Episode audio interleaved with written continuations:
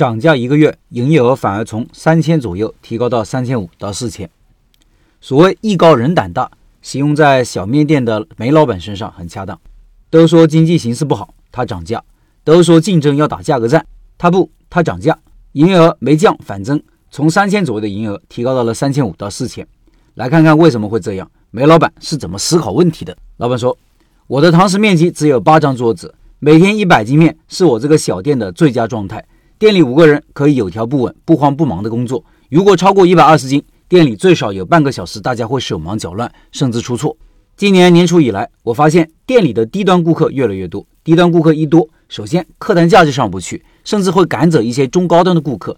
中高端顾客才是我的目标人群。还有就是顾客多了，服务和细节也跟不上，反而使目标顾客体验不好。虽然每天店里都很忙，但是营业额一直保持在三千多一点。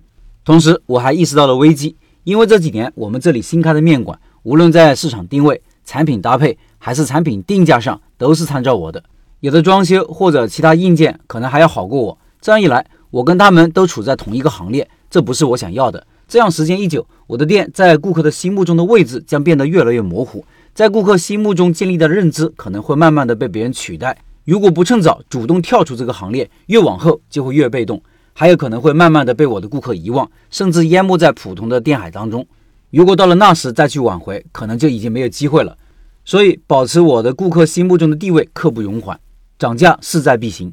刚好十二月三号是小店成立十周年的纪念日，早就在计划趁十周年这个机会做一次大力度的活动，所以十一月份就进行了一次提价。下面是新老菜单，我把老板的新老菜单放公众号文章里了，听音频的老板到开店笔记的公众号查找对应文章，看这些图片。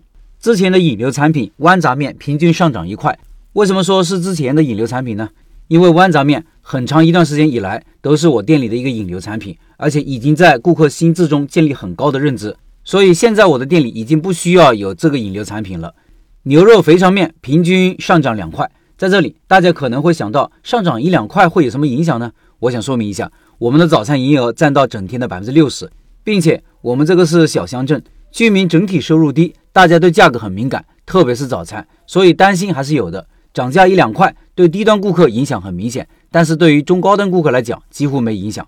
同时，在涨价前我也进行了铺垫，就是提前一个月把菜籽油换成更高品质的菜籽油，把牛肉和肥肠稍微做的大一点点，并且这两点在朋友圈和抖音里面刻意持续输出和引导了一段时间。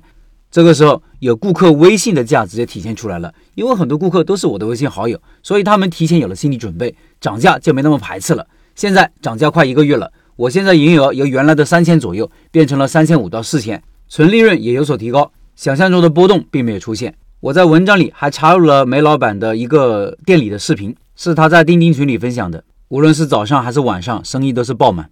关于引流产品，开店十年，豌杂面最少有八年时间是我店里的引流产品。随着引流功能的退出，我有时候在想，现在该拿什么来作为一个引流的产品呢？这时候我想到了一个东西，不知道正确与否。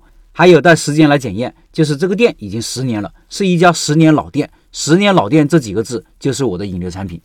以上是老板的分享，读完是不是觉得很精彩？不愧是十年老司机。我自己的店今年也涨价过两次，十一月份个别产品还涨价一次。如果看了我前天的文章，就了解我今年淡季的营业额比夏天的旺季还好。当然，我的情况和梅老板有点不一样，他是涨价了，客单价上去了，营业额才上来。